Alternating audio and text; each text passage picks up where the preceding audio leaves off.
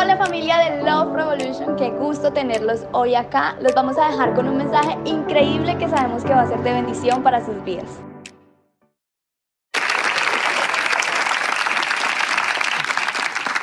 Qué bueno es de parte de mi esposa, de parte del equipo, un saludo de bienvenida a todos los que nos acompañan por primera vez. ¿Quiénes nos visitan por primera vez? Me lo puede indicar con su mano si es tan amable. Gracias por acompañarnos allá atrás. Bienvenidos, bienvenidos, bienvenidos. Ahora luego le damos un aplauso a ellos. Gracias por venir. Un domingo por la mañana. El muy famosísimo domingo de resurrección. Así que es bueno tenerte en casa con nosotros. Y si no nos conoces, bueno, nuestra iglesia se llama Love Revolution, Revolución de Amor. Somos una iglesia de más amor, menos religión. Somos una iglesia que tiene un lema, cuando le pidas a Dios un milagro, Dios te concede un amigo. Somos una iglesia que cree que no nos enfocamos en los rotos del pantalón, sí en los rotos del corazón. Y no nos preocupan las marcas de la piel tanto como las marcas del alma. Y en todo lo que hacemos siempre buscamos ese vínculo perfecto que es el amor. Así que para mí es un privilegio recibirles en esta preciosa mañana. ¿Cuántos están listos para el mensaje del día de hoy? Muy bien. Quiero que por favor ahí lleve sus ojitos, a ver si puede atenuar un poco la luz. Gálatas, capítulo 3, versículo 13. Este es el mensaje que voy a tratar de correr al máximo para tratar de simplificar jueves, viernes santo, sábado y domingo, pero no por religiosidad, sino para que me puedan entender. Dice Gálatas capítulo 3, verso 13, en la palabra de Dios para todos, Cristo pagó para librarnos de la maldición de la ley y aceptó, escúchame bien, y aceptó estar bajo maldición en lugar de nosotros. La escritura dice, maldito todo aquel cuyo cuerpo es colgado en un madero. Quiere decir que Jesús se hizo maldito en aquella cruz para que tú y yo no tuviésemos que padecer la maldición, sino al contrario, pudiésemos recibir la maldición. Dios cambió la maldición en bendición. La ley nos sentencia a la muerte, mas la gracia a través de Jesús nos califica. De modo que la gracia, escúchame esto, la gracia para nosotros es gratuita. No nos costó nada, pero a Dios le costó todo. Para que lo meditemos y sepamos por qué hoy celebramos la victoria de Jesús. Y es que su gracia para nosotros es gratuita, no nos costó nada, pero a Dios le costó todo. La vida le entregó de su Hijo Jesús. Ahora Colosenses capítulo 2, versículo 13 dice, del 13 al 15, antes ustedes, o se habla de nosotros, estaban muertos pues eran pecadores y no formaban parte del pueblo de Dios. Pero ahora Dios les ha dado vida junto con Cristo y les ha perdonado todos sus pecados. La ley escrita estaba en contra de nosotros, pero Dios le puso fin por medio de la muerte de Cristo en la cruz. Por eso nos reunimos un domingo como hoy, porque celebramos la victoria aplastante de Jesús en aquella cruz. Así que me en una oración. Papá Dios, te damos gracias por esta linda mañana de avivamiento, Señor, sobre nuestra casa. Gracias, Señor, porque en medio de que somos una iglesia totalmente imperfecta, Señor, siempre intentamos ser una iglesia sana, una iglesia que te ame con todo el corazón. Y amamos a, a, Dios, pero también amamos a las personas. Y hoy, en esta mañana, te pedimos que nos hables, Señor, que nos reveles la victoria que tuviste en aquella cruz, Señor. Y por supuesto, cómo tú venciste, Señor, en aquel madero y nos diste vida eterna. Te damos gracias por tu palabra, en el nombre de Jesús. Amén y amén. He titulado el mensaje en la mañana de hoy, Jesús mató la muerte. ¿Cómo es el mensaje? Jesús mató la muerte. Y siempre acostumbro a contar un chiste, los de la casa se lo saben, perdónenme, pero como vienen nuevos lo voy a contar una vez más. Se dice que por estas fechas, las famosas fechas de Semana Santa, había un tipo que vio una fila super mega contra hiper archiestra ultra macropenta larga y venía de turista. Entonces él se acercó, preguntó de qué se trataba esa fila y le dijeron es una fila para alquilar caballos. Entonces el hombre está feliz, empieza a hacer la fila, una hora, dos horas, tres horas, y la fila parecía eterna, pero logró por fin llegar a ese lugar, a la ventanilla. Cuando él va a alquilar el caballo, le dice, no, qué pena, es que los caballos se acabaron. Y entonces el hombre dice, mucha boleta, mano. Yo vengo de Bucaramanga, me hice una fila, le chupé tres horas de fila por la hora de alquilar un caballo. El hombre le dice, no, es que es imposible, hay mucho turista, pero tengo una opción para ti. Te puedo alquilar un caballo, pero la única problema de esto es que el caballo es cristiano. Entonces el hombre dice, ¿un caballo cristiano? ¿Cómo la vuelta, mano? Ah, pues simple. Usted se sube al caballo y en lugar de pegar la patadita así con las botas que tiene el pastor de Pedro Escamoso, en lugar de dar la patadita, usted le dice gloria a Dios y el caballo anda. Amén y el caballo para. El tipo se sube en el caballo, se alista y comienza a decirle gloria a Dios. Cuando el caballo le dice, escucha gloria a Dios, amén y el caballo se detiene. El tipo se emociona, se sube en el caballo y ese caballo arranca súper mega contra la hiperarchía, ultra macro veloz. El tipo está emocionadísimo, se toma selfies, empieza a disfrutar el pasaje, pero a lo lejos observa que había un letrero que decía peligroso abismo. Y al tipo se le olvidó cómo se paraban los caballos. Entonces el tipo empieza a decir todo lo que se le ocurrió Semana Santa tras Semana Santa. El tipo dice, gloria a Dios, el caballo anda más. Aleluya, Osana. Si no, empieza a decir todo lo que le enseñaron en la iglesia. Ay, toda la pandereta, todo, todo, todo empezó a decirlo, pero al parecer el caballo no se detenía. El tipo ve que el abismo se acerca y dice, no, me va a matar. Pero entonces tengo que hacer la oración de fe. Y el tipo comienza, Señor, perdóname. Te suplico por todo esto que he cometido, Señor, todos los pecados. Señor, perdóname.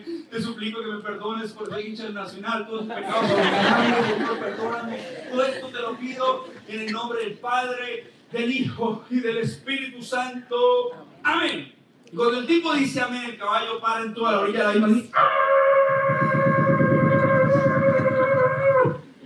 Y el tipo ve que el peligro termina, suspira y dice, y por su religiosidad, el tipo se mató. Pero sabes, eso me recuerda mucho que eso es justamente la religiosidad. La religión mata, Jesús es fiel. Y sé que semana tras semana, y hablando de Semana Santa, suele haber esa religiosidad, ¿verdad? Uno asocia Semana Santa con vacaciones, uno asocia Semana Santa con viajes, otros asocian Semana Santa con irse de rodillas hacia cierto lugar. Yo lo voy a hacer por el Bucaramanga.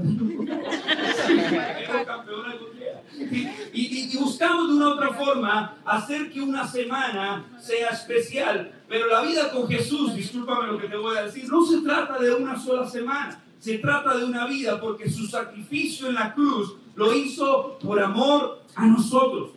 Romanos capítulo 5, verso 8 dice, pero Dios demuestra su amor por nosotros en que cuando todavía éramos pecadores, Cristo entregó su vida por nosotros. ¿En qué demuestra Jesús su amor por nosotros? No en que cuando éramos el modelo terminado, porque cuando saben que aún no somos el modelo terminado. Somos pecadores en estado de recuperación. El apóstol Pablo dijo, de los pecadores yo soy el primero y yo creo que estoy compitiendo por el segundo lugar o el primero, yo creo.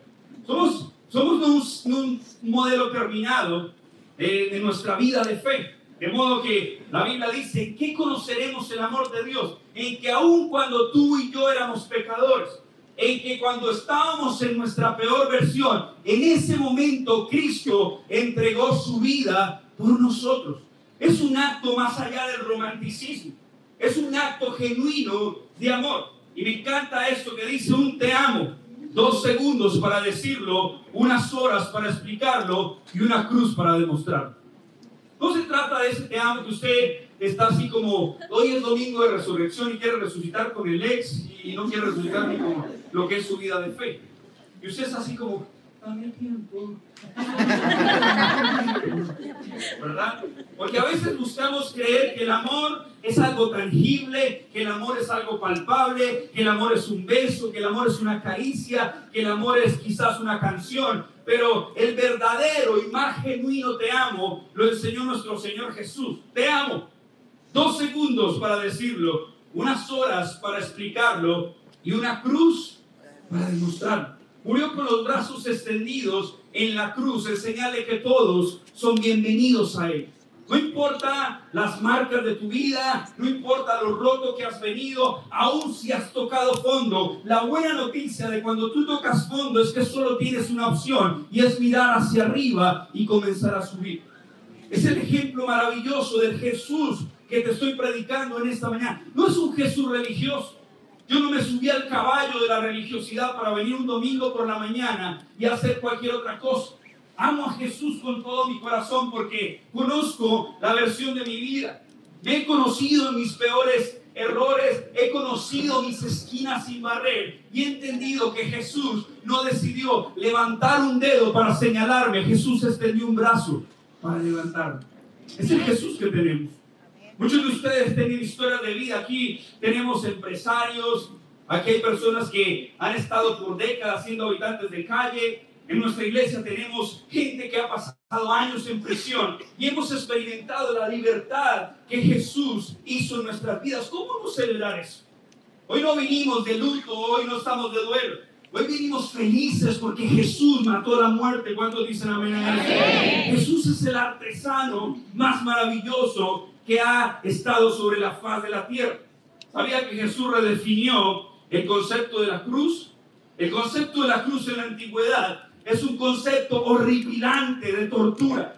Ni los soldados romanos podían estar en aquella cruz. ¿Por qué? Porque era un instrumento de mal, era un instrumento de tortura, era un instrumento para la peor escoria de la sociedad. Y Jesús, nadie lo mató. Jesús voluntariamente entregó su vida por amor a nosotros. En el video de Ashland muestran un poco acerca de cómo en Crónicas de Narnia César Lewis cuenta un poco acerca de esta analogía. Un Jesús representado en Aslan, el león de la tribu de Judá. Un Jesús que se entregó voluntariamente en favor de aquellos que hemos sido traidores en la vida. Porque aun cuando tú y yo seamos infieles, Dios permanece fiel. Pero mira este detalle tan importante que me llamó mucho la atención y me encanta siempre compartir. Si te dijeran como artista que debes hacer algo creativo, escúchame bien esto, un símbolo de esperanza a la gente. O sea, si tú eres un creativo y te dijéramos, bueno, vamos a hacer una campaña de creatividad acerca de la esperanza. Muchos dirían, uy, se me ocurre una canción de esta talista que dice, pintas en la cara, esperanza, ¿cierto? Pero mira, si te dijeran como artista que debes hacer algo creativo, un símbolo de esperanza a la gente, generar un objeto cultural que todos rápidamente identifiquen con las palabras amor incondicional, entrega, fe y salvación. Estoy seguro que lo último que se te ocurriría sería usar un instrumento de tortura. No creo que en una campaña creativa de esperanza tú quieras usar un símbolo de tortura, un símbolo de muerte. Estoy convencido que no usarías un instrumento de tortura porque la ingeniería del mal es irredimible. Ahora, no hay manera de sacar un buen diseño de un instrumento horripilante a menos que seas la persona más creativa de la historia. No olvidemos que Jesús era un artesano que sabía trabajar la madera, hijo de José el carpintero, conocido como el carpintero. Jesús sabía trabajar la madera. Así que su cruz nos recuerda que en Dios hay esperanza. Amigo minimalista, ¿dónde están los diseñadores? Minimalistas, diseñadores, bueno, diseñadores, diseñadora, un logo de dos líneas cruzadas es lo único que necesitamos para recibir su salvación. Jesús lo simplifica todo. Jesús no te pone carga sobre carpa, sobre carpa, eh, sobre carpa, sobre carga, capa sobre capa, no, Jesús simplifica el hecho de que vengan a mí los que están trabajados y cargados, que yo los haré descansar. Un logo de dos líneas. Eso significa nada más y nada menos lo que puede traer salvación, el sacrificio de Jesús en la cruz. Así que te voy a enseñar dos cosas rápidas en esta mañana. Número uno, Jesús prefirió morir por ti que vivir sin ti. A veces estamos creyendo que Jesús es un Jesús que mendiga nuestra amistad. Y pareciera a veces cierto. Porque a veces dicen por ahí, nadie conoce el sentimiento de un amor no correspondido como Jesús. Muchas veces nos olvidamos de Jesús. ¿Cuántos de ustedes han encontrado personas que cuando están exitosas se atribuyen el éxito a ellos, a su talento, a su don, a su habilidad? Pero cuando les empieza a ir mal, culpan a Dios. ¿Cuántos de los que conocemos personas Vivimos diciendo, no, es que gracias a esa puerta que se abrió porque me está yendo bien, tengo la cuenta bancaria llena, estoy siendo exitoso, estoy siendo influyente. Y siempre solemos ser ingratos y decir, gracias a el talento que Dios me dio, quizás gracias a mi esfuerzo, a mi sacrificio, me está yendo bien. Pero te empieza medianamente a ir mal y culpamos a Dios, tú me diste la espalda, tú me abandonaste, Pero hoy tenemos que entender por revelación que Jesús prefirió morir por ti que vivir sin ti. Había un abismo inmenso entre Dios y los hombres. Y la cruz fue el puente entre Dios y los hombres. Es un puente, la cruz es un puente entre Dios y los hombres. Nos da el acceso a entender que el sacrificio de Jesús fue por amor a nosotros. Que Él quiere una relación contigo, no que te subas cada Semana Santa, sino que todos los días de tu vida puedas disfrutar lo que significa seguir a Jesús. Todos los días de tu vida puedes experimentar que no estás solo, que no estás sola. Todos los días puedes entender que Él está completamente interesado en lo que pasa con tu corazón. Ahora mira lo que dice Isaías 53, 3 en la traducción en inglés, el mensaje. ¿La traduce español? Fue menospreciado y pasado por alto. Un hombre que sufría, que conocía el dolor de primera mano. Una mirada hacia él y la gente se alejó. Lo miramos con desprecio. Pensamos que era una escoria. Pero el hecho es que fue por nuestros dolores, nuestras desfiguraciones, todas las cosas mal con nosotros. Pensamos que se lo traía él sí mismo, que Dios lo estaba castigando por sus propios fracasos, pero fueron nuestros pecados los que le hicieron eso, que lo desgarraron, lo destrozaron, nuestros pecados. El profeta Isaías está diciendo que cuando miramos a Jesús, no había ni siquiera, dice una versión, no había semblante atractivo en él. Quiere decir que fue lacerado, escupido, maltratado y como un cordero que guardó silencio, todo lo hizo por amor. ¿Te ha pasado que en alguna oportunidad usted está discutiendo con su esposa? Recuerda que somos de la teología de que cuando ustedes los esposos se equivocan, pedimos perdón. Cuando ellas se equivocan, pedimos perdón. Es el éxito de un matrimonio. Tenemos la última palabra los hombres, sí señora. Pero a veces estamos como en una conversación tensa, hay una conversación incómoda y alguien dice, callaré de amor. Y cuando usted calla por amor, bueno, Jesús cayó por amor y como un cordero que fue llevado al matadero, guardó silencio por amor a nosotros. Dice que Él cargó nuestro sufrimiento, nuestro dolor, castigo de nuestra paz fue sobre Él y por sus llagas fuimos nosotros curados. El castigo para que tú y yo tengamos paz fue sobre Jesús, recayó sobre Jesús. Fue maltratado, fue considerado una escoria y todo lo que Jesús vivió, lo vivió por amor a nosotros. Hay gente que dice, oye, a mí no me gusta la película de Mel Gibson, La Pasión de Cristo, porque es demasiado amarillista. Y cuando tú lees la Biblia, la Biblia te dice que ni siquiera había semblante atractivo en Jesús de lo que fue lacerado, de cuanto fue maltratado, de cuanto fue herido, por amor a nosotros, Jesús soportó el flagelo de la cruz. Jesús soportó el que, el que fueran atravesados con sus clavos sobre sus manos y sus pies. Jesús soportó que el soldado romano atravesara una lanza sobre su costado, que la Biblia detalla que agua y sangre fluyó de él, porque lo entregó todo. Cada gota de sangre Jesús la entregó por amor a nosotros. ¿Hay alguien que pueda aplaudir esa sangre de Jesús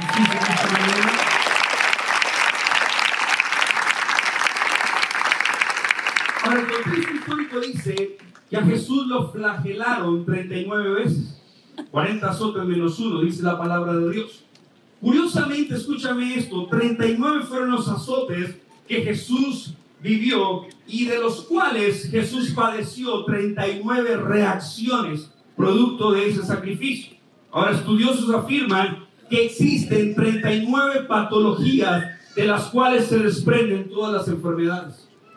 Es interesante porque si hacemos un checklist de detalles de lo que sucedió cuando Jesús derramó su sangre, encontramos que Jesús sudó sangre, lo que habla de la fidelidad de ir hasta el final por amor a nosotros. La buena noticia que tienes que entender esta mañana es que Jesús prometió estar con nosotros todos los días hasta el fin. Y así como sudó gotas de sangre, producto de la presión que estaba teniendo, lo hizo por fidelidad, por amor a nosotros. Aunque seamos infieles, Dios permanece fiel. Otro de los derramamientos de sangre que vemos de Jesús fueron los latigazos. Los latigazos nos habla de redención.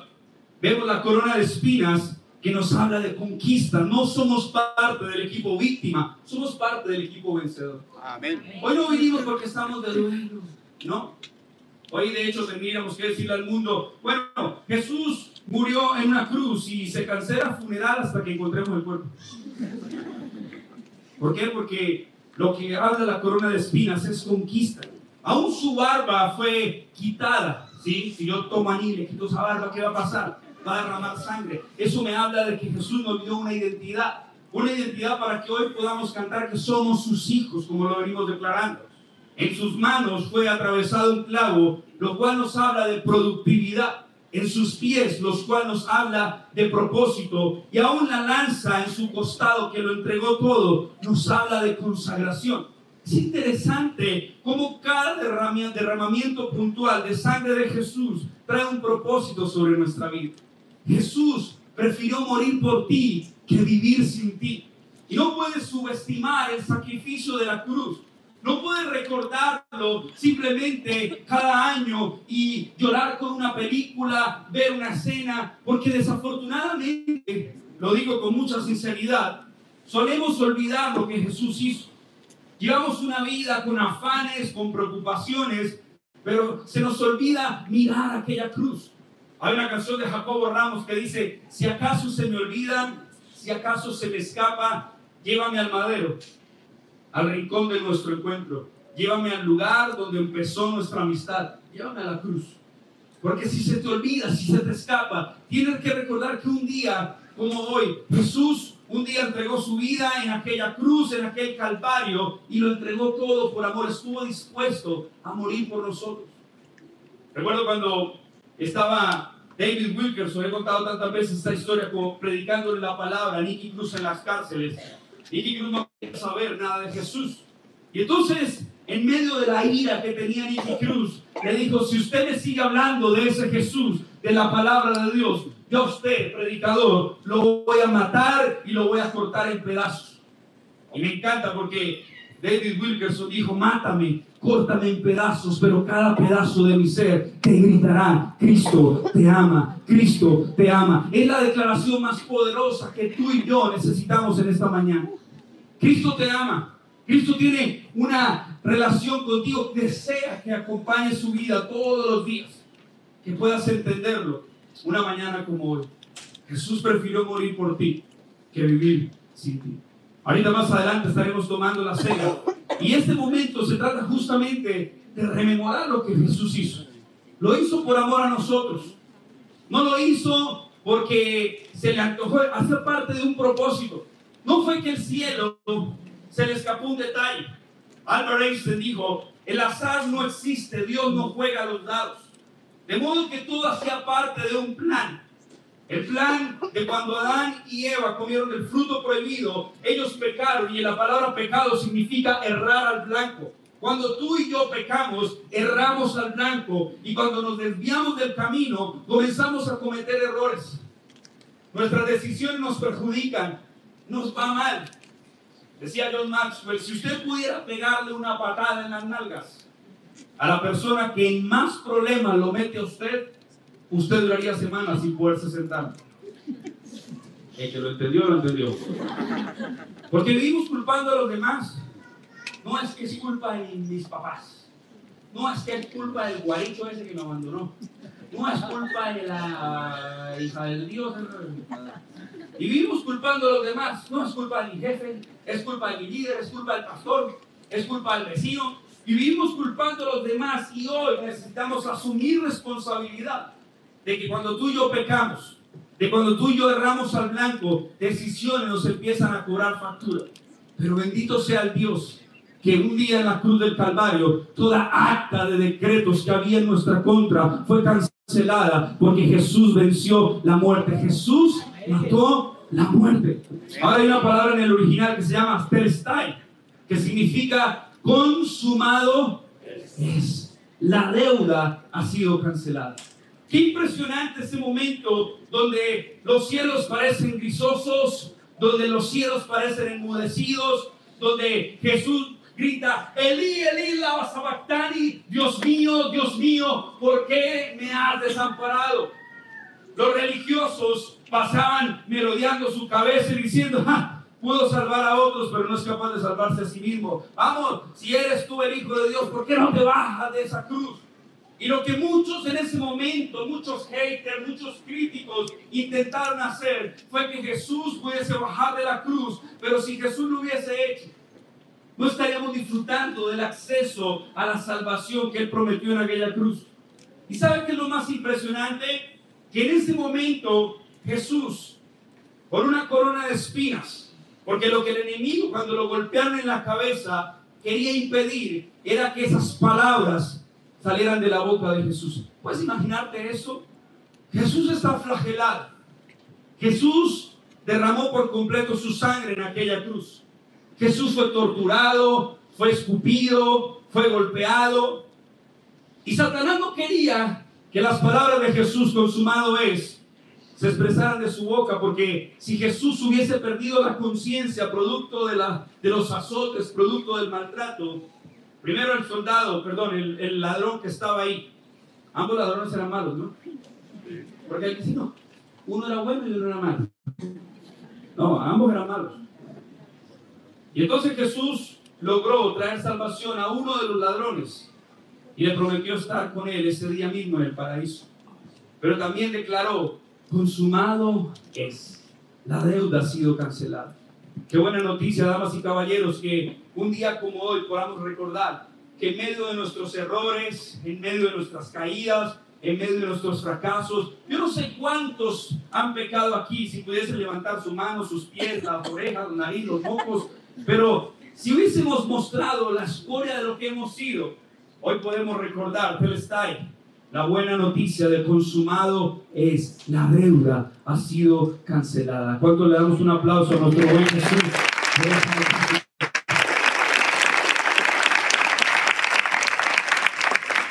Lo segundo es que mientras la cruz nos dice, ya pasó lo peor, la tumba vacía nos dice, lo mejor está por venir.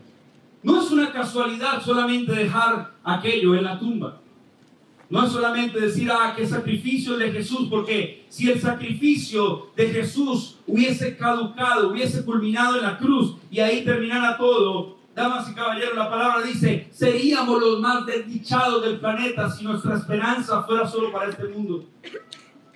Cuando yo tengo la oportunidad de ir a predicar a un funeral, que lo dije estos días, todo el mundo quiere cantar, predicar, todo el mundo quiere tarima, pero hay lugares que no son tan populares, son bien impopulares.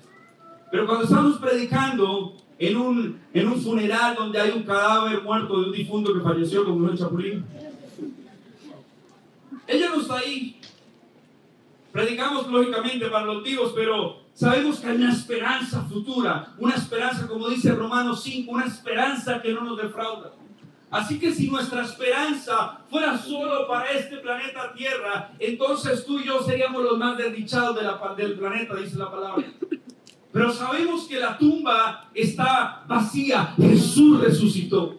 Y si Jesús resucitó, hoy no es un día cualquiera, hoy no es un día de duelo, hoy es un día de celebración. Hoy es un día donde la cruz nos recuerda lo peor ya pasó, pero la tumba vacía nos recuerda lo mejor está por venir. Lo mejor está por venir para sus hijos. Lucas 24, 1 dice domingo, muy temprano por la mañana, las mujeres fueron a la tumba llevando las especias que habían preparado. Encontraron que la piedra estaba corrida a un costado. Entonces entraron, pero no encontraron el cuerpo del Señor Jesús. Mientras estaban allí perplejas, de pronto aparecieron dos hombres vestidos con vestiduras resplandecientes. Las mujeres quedaron aterradas y se inclinaron rostro en tierra. Entonces los hombres preguntaron, escucha esto, ¿por qué buscan entre los muertos a alguien que está vivo? Él no está aquí, ha resucitado. Recuerden lo que les dijo en Galilea, que el Hijo del Hombre debía ser traicionado y entregado en manos de hombres pecadores, ser crucificado y que resucitaría al tercer día. Entonces ellas recordaron lo que Jesús había dicho. Así que regresaron corriendo de la tumba a contarles a los once discípulos y a todos los demás lo que había sucedido. Ahora este detalle es importante porque las mujeres fueron a la tumba olvidando las palabras que Jesús les había dicho. Jesús les había dicho que él tenía que ser, padecer y tener que ir a la cruz, pero que al tercer día resucitaría. En varios discursos Jesús dijo, destruyan este templo y al tercer día lo levantaré. Y los religiosos pensaban que era un templo físico, era una locación, pero Jesús les estaba diciendo acerca de su cuerpo, el templo. Destruyan este templo y al tercer día lo levantaré. Y entonces, mientras Jesús les habló a sus discípulos que al tercer día resucitaría, pareciera que ninguno lo recordó.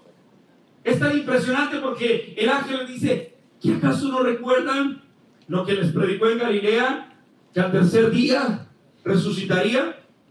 Los cercanos a Jesús no recordaban lo que Jesús había predicado. Pero ¿saben qué es lo más curioso? Que los religiosos sí.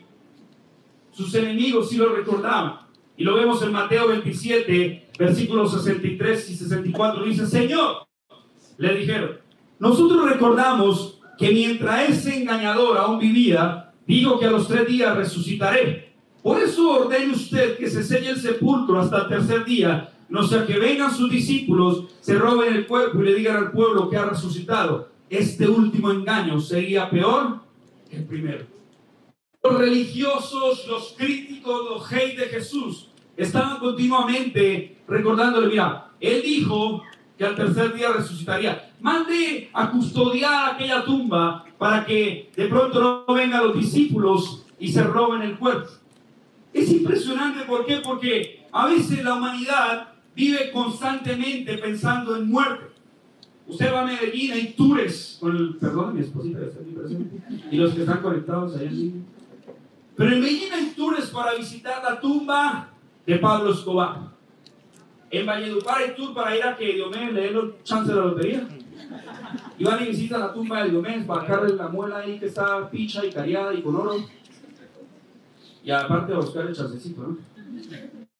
Pero todas las tumbas suelen ser famosas por quien yace adentro. La tumba de Jesús es famosa por quien no está adentro. Nuestro Señor Jesús ha resucitado. Así que es importante, bueno, ustedes aplausos para él, por favor, con todas sus fuerzas. Ahora escucha esto.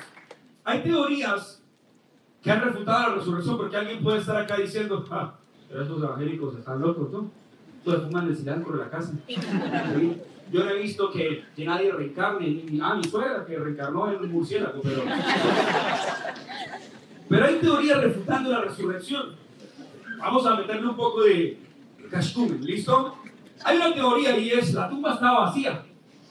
Ahí nunca lo metieron, esa es una de las teorías. Otra de las teorías es que el cuerpo en realidad fue robado. Otra teoría es que Jesús no murió, sino en realidad se desmayó. Hay otra teoría que el cuerpo fue reubicado en otro lugar. Y hay teorías de que fueron alucinaciones todo lo que sucedió en aquel momento. La gente trata de describir qué sucedió un domingo por la mañana. Lo cierto es que te voy a dar varias respuestas. Si fueron sus enemigos quienes robaron el cuerpo, porque alguien diría, no, pues sus peores enemigos, críticos, haters, se metieron y robaron el cuerpo. Ahora, si robaron los enemigos el cuerpo, de ser así, lo hubiesen presentado públicamente en las calles para evitar que se propagara más su fama. Sería lógico, ¿no?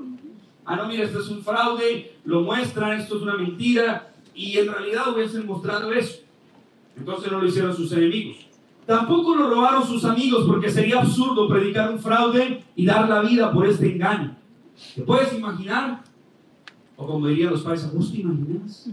O sea, que, que sus amigos estén dando la vida por un fraude. El apóstol Pedro, cuando fue un mártir, fue sacrificado, a él lo crucificaron, pero Pedro dijo, no, no, no, no, no, no. Yo no voy a morir de la misma condición que murió mi Señor. A mí me crucifican, pero con los pies hacia arriba.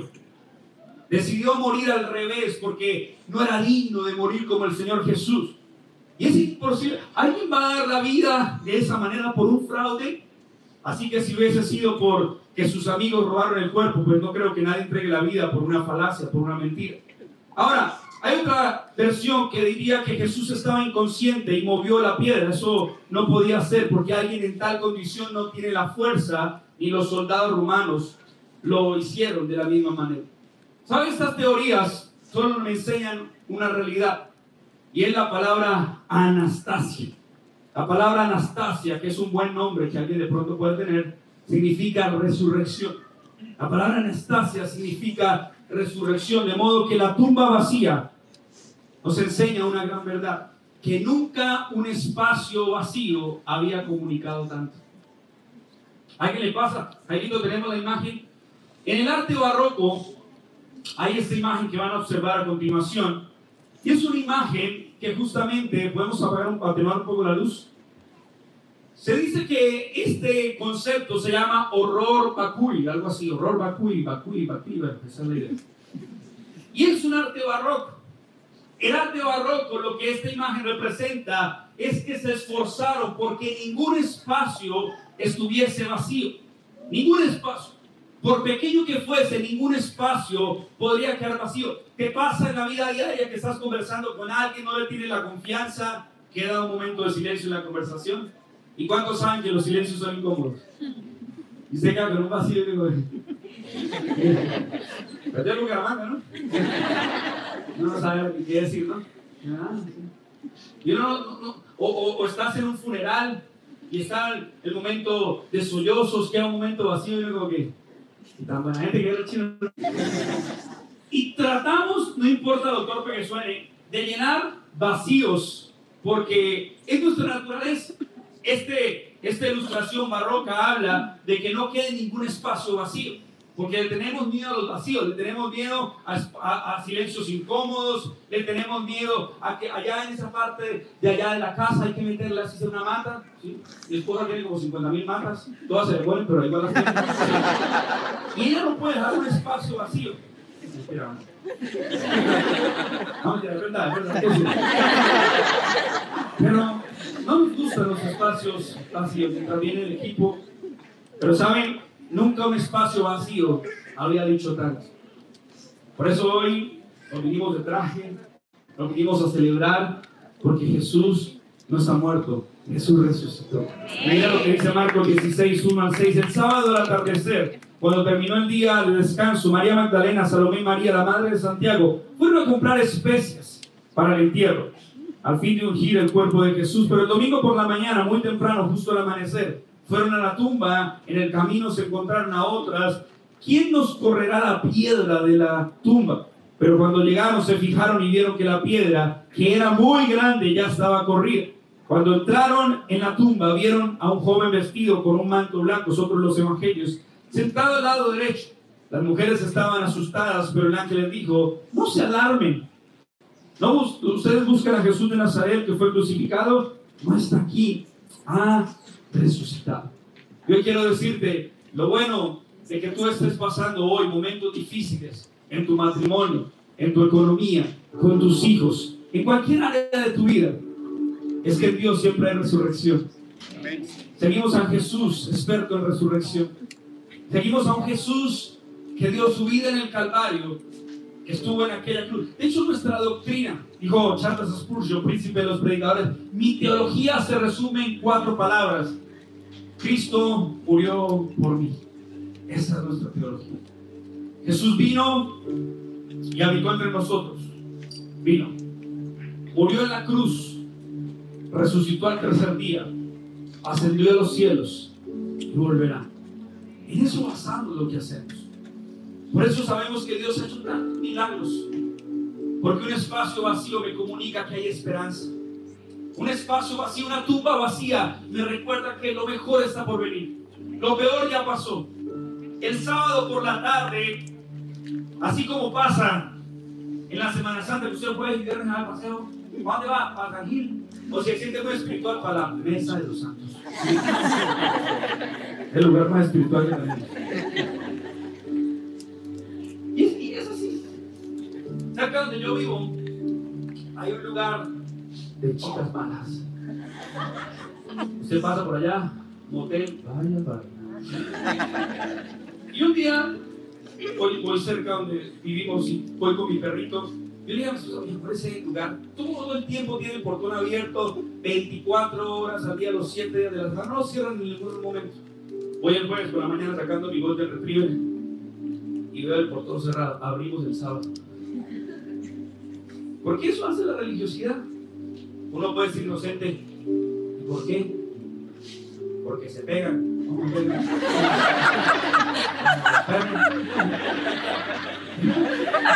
no? Tú pues lo dijiste, pero no lo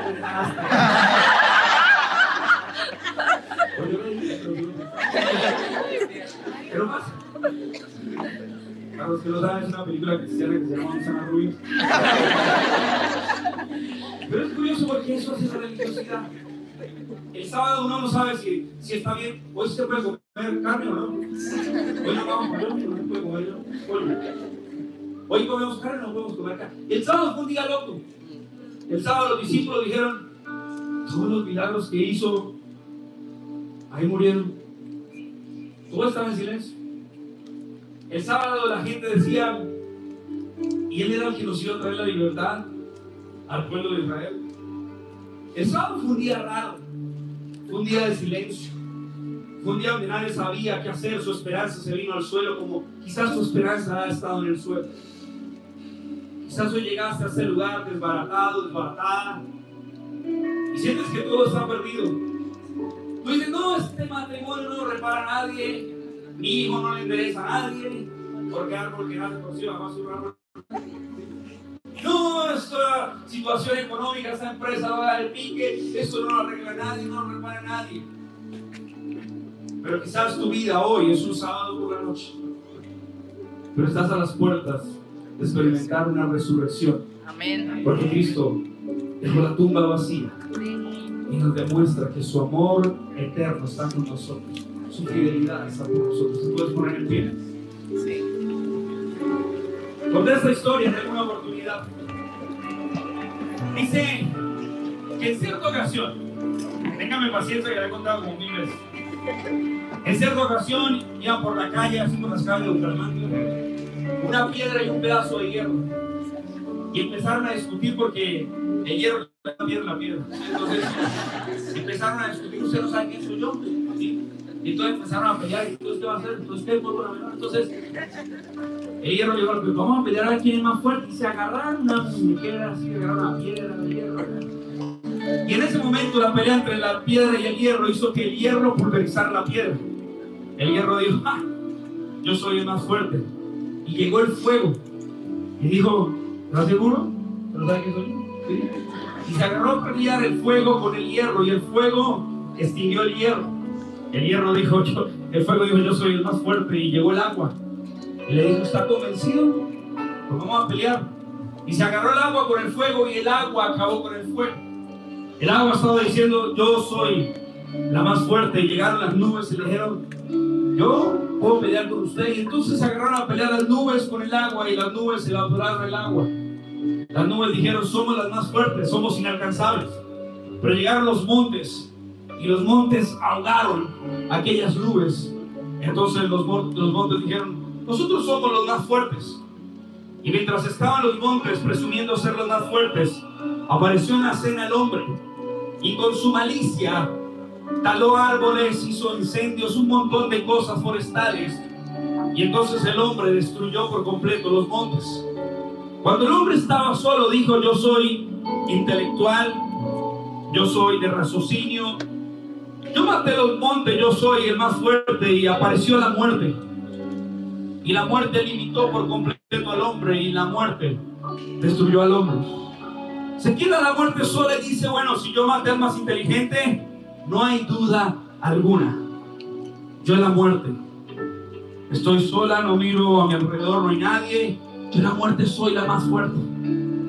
Y llegó Jesús. Y Jesús mató la muerte. Jesús venció la muerte. Jesús resucitó.